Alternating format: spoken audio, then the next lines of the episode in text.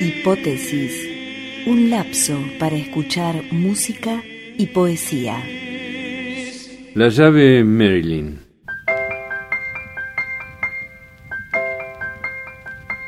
El domingo, cuídate rubia, del teléfono. En el primer llamado estás pintada, al segundo estás verde, en el cuarto muerta. 0800 Marilyn. Cuando el domingo te practica su clásica llave Marilyn y quedas estampada contra la lona gris, estás en el umbral equivocado, en el número vivo, en el lugar de quién. ¿Es frágil como la curva de tu cuello o es una viga negra el hierro de tu mente? ¿Está el mundo debajo como un refugio lleno o está fuera de alcance como un hombre imposible? Cuando viene a llevarte a su tierra de nadie y te obliga a entrenar su deporte de riesgo, ¿es el lunes un muro donde vas a estrellarte o una pared de agua donde vas a flotar? Toda la vida, manual de los amantes, yo te entregué una joya diminuta, un zafiro escamado en el cuerpo de un pez, y lo dejaste caer en las cosas que pasan.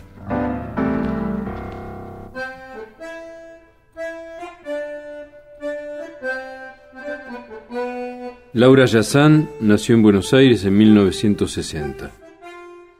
Dice la crítica que concibe el poema como un acto de valentía y cree que esa fuerza reside en el coraje de atreverse a decir que la poesía es un arma y que para ser buena debe ser belicosa, debe provocar, remover, maldecir.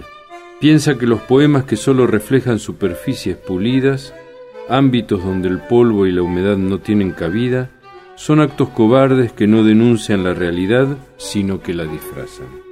Publicó Doble de Alma en 1995, Cambiar las Armas del 97, Loba Negra en el 99, Cotillón para Desesperados del 2001, Tracción a Sangre 2004, Ripio 2007 y La llave Merlin, con el que recibió en Cuba el premio de Casa de las Américas en 2008.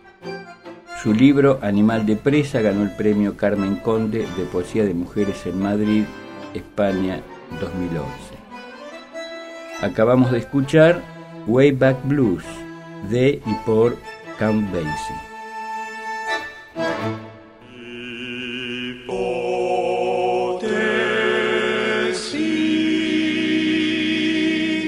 Hipótesis conducido por Guillermo Inda y Gerardo Burton.